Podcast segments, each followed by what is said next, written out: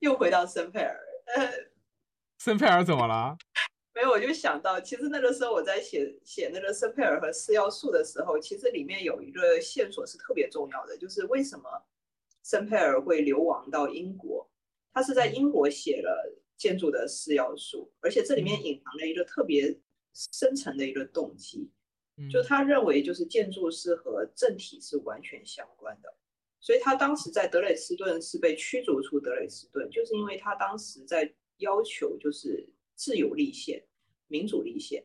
所以导致他的这个结论，所以他开始对于希腊有一种非常狂热的这个推崇。某种意义上，他这个推崇的不是希腊本身，而是这个希腊后面的这个民主和自由的这个这个嗯。东西，所以他后来就只能一直留留在了瑞士，就是因为瑞士一直都是属于这种相对宽容的这种。嗯，对，对的。然后他其实考虑的也是，就是当你要对这个社会有改变的时候，其实建筑只是其中的一个非常末端的手段。嗯，然后你真正要改变，其实是要进入他们的核心去改变。哇，你这样让我想起来一件很有、很、很一个很有、很有意思的点，就是我当时了解的下注酒，就是，呃，我真的不太懂，就是，哎，我觉得，我觉得，我觉得这个前几天啊，这这个话题想岔开，实在可以岔太多了，我一样样说。嗯嗯，就是就是一般情况下，我我关注的这个建筑的这个研究面向，就是说。其实我比较关注建筑的伦理这个问题嘛，就是说我上次跟你聊，包括你看我平时的关注也知道的这个点，就是我很关注这个。然后我是比较倾向于一个个人视角的，就是说那大的环境我不去管，那么我个体的话尽量的去寻找这种类型的实践去做，或者说是去记录这样对。然后我跟我朋友们聊这件事情的时候，大家往往会普遍的有一种非常悲观的情绪，就是说。那还是那句话，就建筑它只是说这个社会体制中很末端的一个东西，确实。那么比如说你说你你你你你你所讨厌的这个途径，比如说我我经常说的那个什么系统对这个建筑环境的侵侵侵压呀这样的，对，然后两种看法吧，一种看法是说躺平派，就是说其实我就有点像躺平派啊，就是我就到那个下面去消极抵抗了。对，消极抵抗。还有一种呢，就是说要积极的介入派当国师的那种。然后其实就是在，就是我我其实一般不太喜欢那种去去去去去去用用建筑，就是说你本来东西你就是个一个反建构的一个视角，然后你想着你想企图，就是我我怎么说，我对自上而下的这种推进一向是不太感冒的，是的，不太感冒的。然后我我当时就就就所以说这次啊，这次。普讲普讲出来之后，豆瓣上面第一反应不都是那啥吗？就是就就怎么？而且这次普讲特别的安静哎，竟然没有什么文章，好奇怪哦。哎，这是普讲的人都都都都被关小黑屋了是吗？还是说豆瓣这个学术带货能力越来越差了？我不知道，我豆瓣上面看，我看好多人对大家把这个发发给一个非洲黑人建筑师，尤其是发给凯雷，就很有意见。啊，真的吗？我我都没怎么看到讨论啊。我看到的讨论 是我的朋友太骚了。不不不，我看到的 讨论是很有意见。我看到有相当一批人，就是我觉得那些不懂行业情况的人这么说也就罢了，就好多人在那边说，啊，政治正确啊，政治正确。就是你，尤其是有一些有过包括欧洲留学背景的人，他也是这么跟着说这个政治正确。我觉得，哎。这次你说他有没有这种政治正确的考量？我觉得他肯定有的啊。就是我觉得这一次你说，我觉得发给凯雷是没问题的。就有有的有些人嘛，他可能是出于某些原因，他可能不太喜欢这种类型，他觉得他觉得怎么啊？或者或者或者这我这么去理解，就他觉得他的作品也还行，很好，但没有到那种特别好。很多建筑师他对建筑的认知，他还是怎么说？把建筑当成一个建筑艺术来看，他更更更关注建筑艺术的面向，他更关注就是说一个建筑作品，就是他们去评价或者他们去评论、他们去看的时候，他们更关注这个东西作为一个建筑艺术的面向，就这个东西它美不美，或者说是它，嗯嗯，怎么说呢？它作为一个对他们就是就是会讨论这个，而且把把关注放在这一点上，这也是我跟他们。怎么说呢？就是很不一样的一个地方，就很纠结的地方。我我是不太关注这个的，或者说是我我我我不太关注。东西对于我来说也是美的，就是哎，对，我我觉得他的对我来说，我觉得他的东西也挺美的。但是他们的意思就是说，如果把现在没得过普奖的人列张表的话，比他的东西做的更加怎么说？更加在他们的谱光谱里面认为更好的人多的是。嗯啊，就是说凯雷在这张光谱里面排不到往前，对他的作品就是单单单从艺术成就上来看，就别的都不谈，只从艺术成就上来看，在这个光谱里面排不到最前面，但是给了他，就是说，然后呢，然后他又在那个西方的那套语境里面去利用这个人设，他们就觉得，嗯，觉得哎。挺好的，我觉得对这个，你你说人家利用人设，这个有什么不对呢？我们对甲方都是这样的。但是我我我我的视角完全不同。我说我的我的理解啊，是就应该发给凯雷这样的人，而不应该把建筑，就是建筑它作为一个艺术品的面向，从文艺复兴以来到现在还是不断膨胀的一个过程。就是说，你现在不但把建筑当成一个艺术品来看。你其实是把建筑当成，就是我，我其实我这个人对整个当代艺术都是很很有意见的，很有意见的。对，就是说，就是说，就艺术在在整个当代，它变得就是跟它原本的那个目的，原本那个目的目的离离得越来越远了。对你，你所谓的求真、求善、求美，那它它它伦理的这一部分，它肯定有东西在里面的。要说到底，其实大家现在其实有点回避建筑，它作为一个，它它在社会议题上面，或者它在伦理上面所应该承担的这些东西，大家在回避它。大家觉得我建筑是我改变不了什么，我是个很末端的东西，所以我就可以不去关注这方面。我觉得这个逻辑是不对的，就说是没错，建筑能做的很少，但是。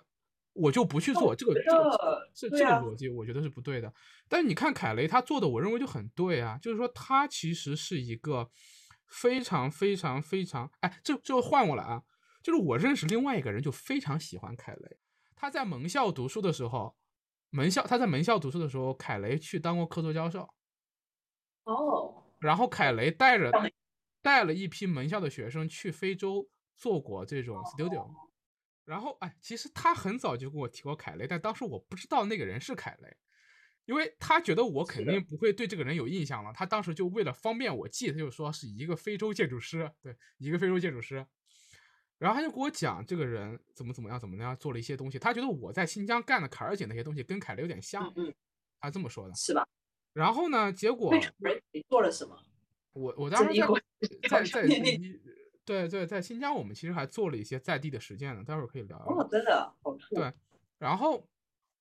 有意思的是什么呢？有意思的是，后来我才知道这个人是凯雷，然后他那几天就特别积极的就去怼那些说不该发给凯雷的人，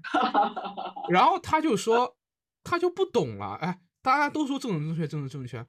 凯雷他又不是说我只靠着张黑人脸拿这个奖，他是做了很多东西的。而且他的那些东西，在他看来是那些所谓的、所谓的，就是说，就是说陪跑党，就是某些人啊，某些某些陪跑的所谓大师，是是是。一东拿了吗？还是一东吗？一东拿过了，一东拿过了。一东已经拿过了嘛？那还有魏延吴啊，魏延吴之类的，魏魏都魏公就算了嘛。都不可能，对，对我觉得都不可能了，太可能了。甚至包括是我看每年评的那些人，那都是什么牛鬼蛇神都往上上，包括那个谁，那个那个 Big 的创始人，我觉得，嗯，哦，Big，对，我觉得就是颁给他们的话有点，对对，因为因为我我我理解这个东西就是建筑会有很多的面向的，它它当然有艺术的面向，然后你可以往这条跑道一直往前跑。但是我觉得普利斯特奖它应该有更多的面向，它本身是会有有很多面向。对。然后我我自己的感觉是，踩雷他的东西其实对于我来说颁给他不仅仅是政治正确，因为我我个人觉得他的东西在我看来也是很不错的，而且他里面提出的很多观点都是很棒的。对啊。而且最重要的是，我觉得他要在限制的条件下，然后去做好的东西。他的这个能力已经证明了他的建筑师的一个能力，就是说他并不是没有创造好的能力。然后，所以我我不觉得说是是一个有问题，他不是说你你做了一个很土的东西，它就是一个很土的东西，它不是这样，它是在一个很很限制的条件下，用了当地的材料，依然做出了很有品质的东西。很有品质的东西。那我觉得他的，对啊，那他他的这个东西完全没有任何的疑问，就是，所以我我我我蛮惊讶的，就是因为我我我理解之前在说板帽，板帽那一次我可能会觉得有一点点不一定。但但其实板板帽的话，它的那个议题性也蛮强的。就一方面，它是议题性蛮对，对他经常会做一些对材料上面的探索，包括他的那个人道主义方面的实践很多的。对对，但是板帽给我的感觉是，就是板帽反而给我感觉更加政治正确，就是可能相比于凯雷来说，因为我觉得板帽他处理处理形式的能力不行。哦，就是。还是如果要从我们就从艺术的角度来说，就是就是板报的那个层级，在我看来就是它它它有一个很好的一个材料研究，然后有很好的一些结构组织，但它相对来说就是从艺术这个层面来说，它的这个控制的能力没有那么的好。嗯，然后相比来说，我觉得凯雷反而对我来说，他在就是建筑艺术的这个层面，我我。我这里是觉得他是 OK 的，我觉得我觉得他也是 OK 的，而且对，而且再换再退一万步讲啊，就是后来那个就就就在那个豆瓣上奔走呼呼好啊，就说凯雷这个，快让我看一下他，就是就是凯雷他怎么着？凯雷这个人他他其实就是说没有完全没有为自己谋私利的，就是他后来就是说很多人是基于一种想象在对凯雷进行批判。就认为他利用自己的身份获得了这种荣誉，肯定赚得盆满钵满呀，开了事务所呀，然后功成名就。但其实不是这样的，凯雷的事务所就在他的家乡，他的事务所里面并不是都是白人，他事务所里面有黑人的，而且凯雷自己的生活条件非常艰苦，对他拿的钱可能还没有这些在上海的建筑师多呢。所以说，就说如果你真的说他在道德上有瑕疵，那也不不是的呀，对。所以说，嗯，所以说凯雷，我对我觉得他，而且它里面它的那个建筑，其实，其实，其实，其实，其实，我觉得，我觉得普利斯克讲的思路是对的。如果是把建筑当成一种纯艺术品的话，其实建筑还是一种目的。就是你把建筑当成一种目的了，而而凯雷包括包括板帽，我为什么就说板帽当时可能可能他在形式上面会有点问题，但其实我觉得这是普利兹克奖他们组委会他们的一个想法，就他们想宣扬的那种想法是他们希望把建筑当成一种手段而非目的。这这个包括这次在那个颁他讲的那句话，对对对，那个颁奖词里面那句话，哎对那句话也很有意思。他好像就是原话，就是把建筑当成一种手段啊，当成一个过程，把建筑当做一个过程。对，就是我这句话，你知道，在去年，我觉得这个比较是建造的本质，或者是说建筑的本质性的一个东西。对，这句话在整个就在我的朋友圈里面，就在去年我的朋友聚会里面，就成了我的代名词。我经常跟他们聊的时候，有一句话我就挂在嘴边把建筑当成手段，不是当做目的。因为当时有一句话很火嘛，人是人是目的，不是手段。就我这句话，其实把建筑给它反过来，人是手段，而不是目不，建筑是手段，而不是目的。就是你，但你脑子里想着我要的是个建筑，建筑的话，你容易在这个过程中把人当成手段，对对。但是如果你脑子中想着，对，如果你想着说我要去去为人建造的话，你把建筑当成手段，然后你做的作品反而是好的东西。所以说这句话我去年就一直一直一直说，但是其实现在整个社会的一个环境，包括建筑学界、建筑圈、建筑设计圈，在建筑设计界就不不不多说了。你说多少建筑师，他们最后把是是把建筑当目的的，就是他们最后为了得到一个自己所谓的心心目中想想想要的一个好的建筑品，呃，这个艺术品，他他他眼中没有人的，对，然后他他就就就就最后一个东西放那就完了，然后。所以说，这整个这个或者说整个整个建筑教育里面，也也这个这个问题也很严重的，就是我们到最后这个这个人这个东西都模糊掉了，变成一个客群或者什么样的东西了，到最后什么是目的就就乱掉了。然后，所以说我觉得普利兹克奖他其实想要往回掰嘛，就说那整个社会风气是这样的，那我在评奖的时候，我就有意的去，你说矫枉过正也好，就我就有意的去告诉大家，传递这么一种理念，就是说我要把把这个奖颁给那些把建筑当成手段而不是目的的建筑师，所以说这个很明显，就很明显，包括那个智利的。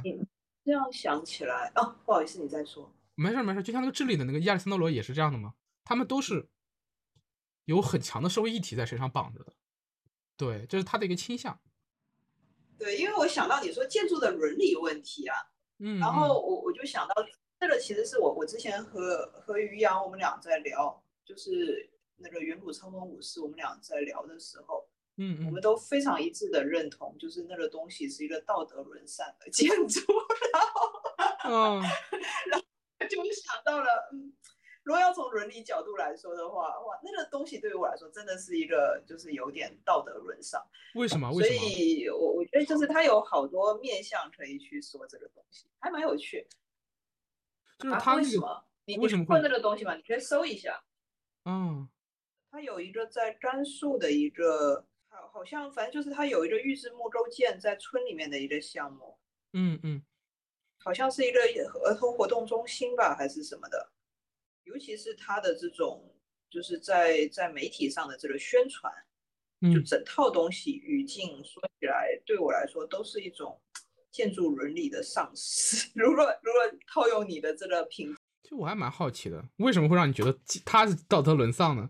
可能是因为当时我们都去看了那个威尼斯的那个展，嗯，然后完了以后，对李博还写了这篇文章，哎呀，李博这个，然后然后完了以后，就就因为我我们可能看了他在威尼斯的这个展，然后完了以后，他原来的这个项目是在这个呃叫做为偏远乡村学前教育开发的房屋产品，然后然后他在里面就是做了这些事情，然后用这个。木结构，然后做这些事情，嗯，这个对于我来说是是非常有问题的，就是反而是是这种东西。这个问题在于两个原因，第一是这个材料它是一个非当地的材料，甘肃根本就没有这种木头，然后它的这个木头是欧松板，它是一种工厂的预制件，然后它必须要在工厂预制完之后，然后通过运输加工才能运到这个地方。嗯，那这个无形中是造成了很大的一个建筑能耗，就是说建筑它是一个建筑吗？它是一个产品吗？它不是一个产品，它是要对这个地方有帮助的东西。嗯，那我其实反而是不适合这个东西的一个东西，它就像一个施舍给这个地方的施呃一个奢侈品，它没有办法被当地人学习，没有办法被当地人复制，当地人只能感恩的享用它，但是他没有办法从这个建筑里面得到任何的东西。嗯，这个才是最可怕的事情，就是说它是一个高级的包包，然后你就好像把了一个 LV 包着一个一个一个街边的大妈，然后跟她说，就是街边的大妈有了这个 LV 包包更好看，但是但是这不能帮助这个大妈，就是它它是一个它是一个无效的奢侈品那种感觉。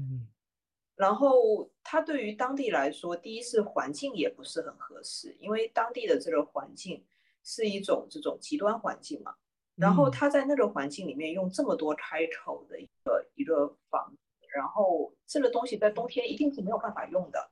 你只能在夏天使用。而且，它这个东西，它上面就我看它现场，就其实它的那一个做的很随意，就防水还有什么都很随意。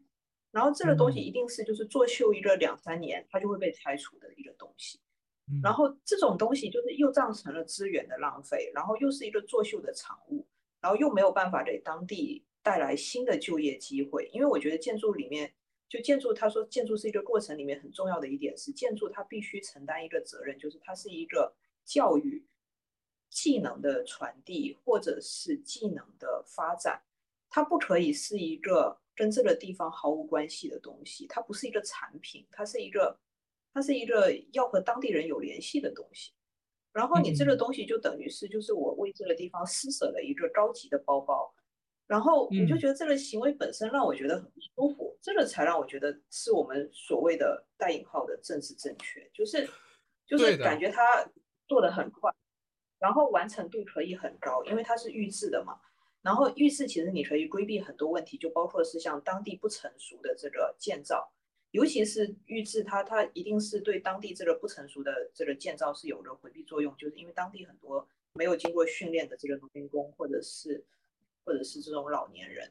你都不需要他们参与，你就派一群学生把这个东西搭起来，然后就完了，然后当地村民就快乐的捡一个彩，然后他们就可以进去使用了。但是这是一种施舍，就是说它是一种没有办法互动的东西。嗯，就我我会觉得对我来说，我觉得这个是不好的，可能这也是我自己的，这这是我自己的理解。所以我觉得凯雷那个很重要的一点是，他在教当地人怎么做建筑。对就是它可以通过，尤其是像土，它是一种经验性的东西。土它和其他东西不太一样，它是需要。就是在第一是，它当然是比较简单了，它不像木头需要很多的加工工具，它是一种很简单，但是它又需要一定的经验和这个时间在上面的东西。这种特别适合这种就是贫困地区的这种呃人来做，然后他们有很廉价的劳动时间，然后可以来操作这件事情。嗯，然后并且他们也能从操作这件事情上得到对这个东西的这个呃物上面的这个连接的这个情感。所以这点我觉得非常重要，就是就是你你要有情感连接，你不是一个施舍被施舍的人，就你你作为一个被施舍的话，你跟这个物体本身你你产生的那个联系是非常不能说低级吧，我觉得是一种就是反正我不是很喜欢的这种关系。对，哎，